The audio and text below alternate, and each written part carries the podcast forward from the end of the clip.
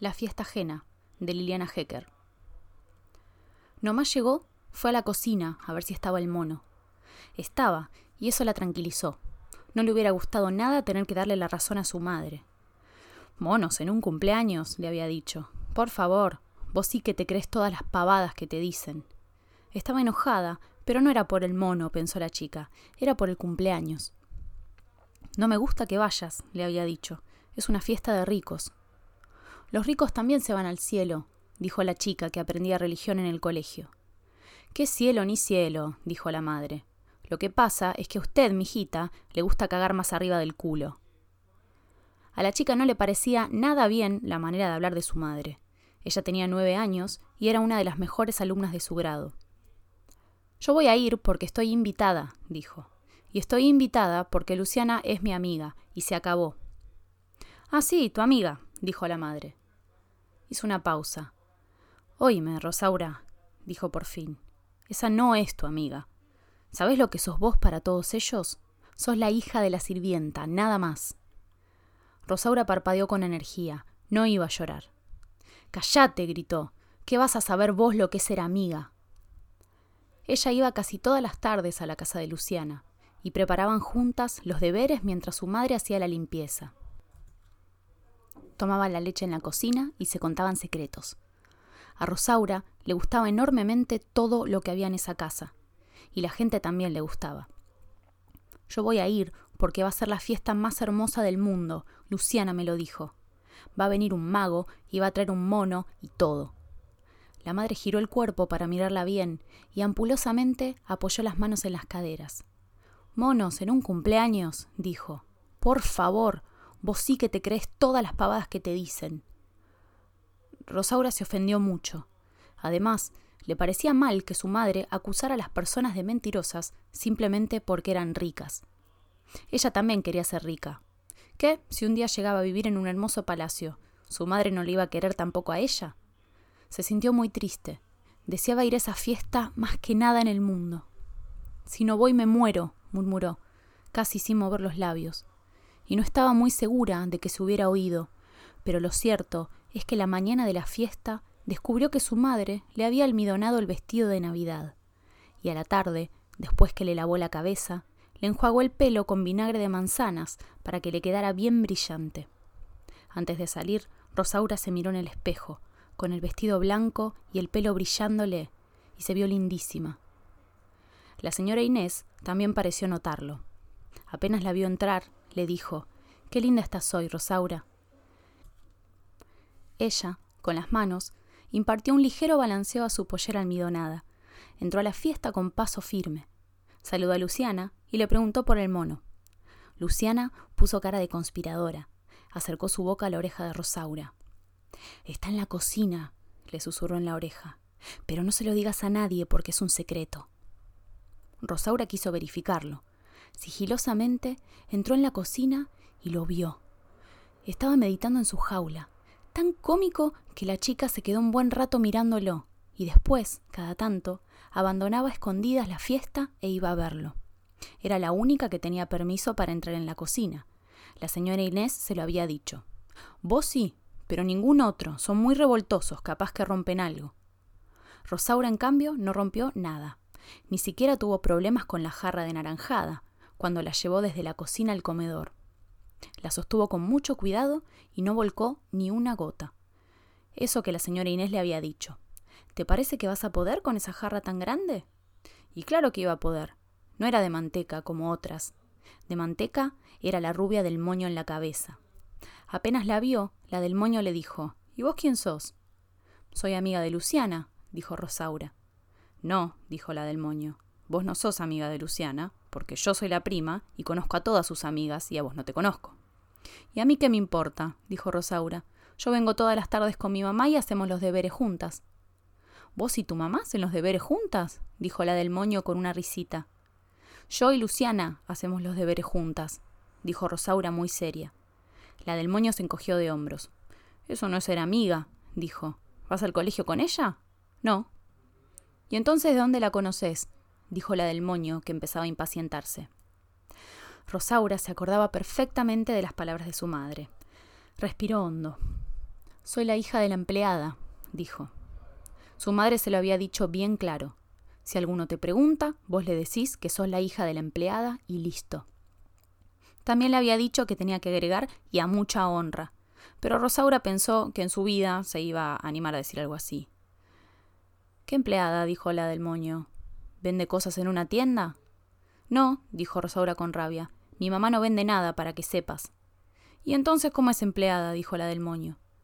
Pero en ese momento se acercó la señora Inés haciendo shh, shh, y le dijo a Rosaura si no la podía ayudar a servir las salchichitas, que ella conocía la casa mejor que nadie. ¿Viste? le dijo Rosaura a la del moño, y con disimulo le pateó un tobillo. Fuera de la del moño, todos los chicos le encantaron. La que más le gustaba era Luciana, con su corona de oro. Después los varones. Ella salió primera en la carrera de embolsados y en la mancha agachada nadie la pudo agarrar. Cuando los dividieron en equipos para jugar al delegado, todos los varones pedían a gritos que la pusieran en su equipo. A Rosaura le pareció que nunca en su vida había sido tan feliz. Pero faltaba lo mejor. Lo mejor vino después que Luciana apagó las velitas. Primero la torta. La señora Inés le había pedido que le ayudara a servir la torta, y Rosaura se divirtió muchísimo, porque todos los chicos se le vinieron encima y le gritaban A mí, a mí. Rosaura se acordó de una historia, donde había una reina que tenía derecho de vida y muerte sobre sus súbditos. Siempre le había gustado eso de tener derecho de vida y muerte. A Luciana y a los varones le dio pedazos más grandes, y a la del moño una tajadita que daba lástima. Después de la torta llegó el mago. Era muy flaco y tenía una capa roja. Y era mago de verdad. Desanudaba pañuelos con un solo soplo y enhebraba argollas que no estaban cortadas por ninguna parte. Adivinaba las cartas y el mono era el ayudante. Era muy raro el mago. Al mono lo llamaba socio a ver, socio, de vuelta una carta, le decía. No se me escape, socio, que estamos en horario de trabajo. La prueba final era la más emocionante. Un chico tenía que sostener al mono en brazos y el mago lo iba a hacer desaparecer. Al chico gritaron todos. Al mono gritó el mago. Rosaura pensó que esta era la fiesta más divertida del mundo. El mago llamó a un gordito, pero el gordito se asustó enseguida y dejó caer al mono. El mago lo levantó con mucho cuidado, le dijo algo en secreto y el mono hizo que sí con la cabeza. No hay que ser tan timorato, compañero, le dijo el mago al gordito. ¿Qué es timorato? dijo el gordito. El mago giró la cabeza hacia uno y otro lado, como para comprobar que no había espías. Cagón, dijo. Vaya a sentarse, compañero. Después fue mirando, una por una, las caras de todos. A Rosaura le palpitaba el corazón. A ver, la de los ojos de mora, dijo el mago. Y todos vieron cómo la señalaba ella. No tuvo miedo, ni con el mono en brazos, ni cuando el mago hizo desaparecer al mono, ni al final, cuando el mago hizo ondular su capa roja sobre la cabeza de Rosaura. Dijo las palabras mágicas, y el mono apareció otra vez ahí, lo más contento entre sus brazos. Todos los chicos aplaudieron a rabiar, y antes de que Rosaura volviera a su asiento, el mago le dijo Muchas gracias, señorita condesa. Eso le gustó tanto que un rato después, cuando su madre vino a buscarla, fue lo primero que le contó. Yo lo ayudé al mago, y el mago me dijo Muchas gracias, señorita condesa. Fue bastante raro, porque hasta el momento Rosaura había creído que estaba enojada con su madre. Todo el tiempo había pensado que le iba a decir ¿Viste que no era mentira lo del mono? Pero no, estaba contenta, así que le contó lo del mago. Su madre le dio un coscorrón y le dijo Mírenla a la condesa. Pero se veía que también estaba contenta. Y ahora estaban las dos en el hall, porque un momento antes la señora Inés, muy sonriente, le había dicho Espéreme un momentito. Ahí la madre pareció preocupada. ¿Qué pasa? le preguntó a Rosaura. ¿Y qué va a pasar? le dijo Rosaura, que fue a buscar los regalos para los que nos vamos. Le señaló al gordito y a una chica de trenzas que también esperaban en el hall al lado de sus madres, y le explicó cómo era el asunto de los regalos.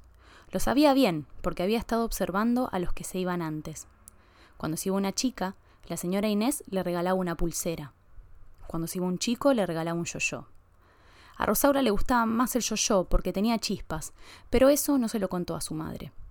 Capaz que le decía, ¿y entonces por qué no le pedís el yo-yo, pedazo de sonza? Era así su madre. Rosaura no tenía ganas de explicarle que le daba vergüenza ser la única distinta. En cambio le dijo, Yo fui la mejor de la fiesta.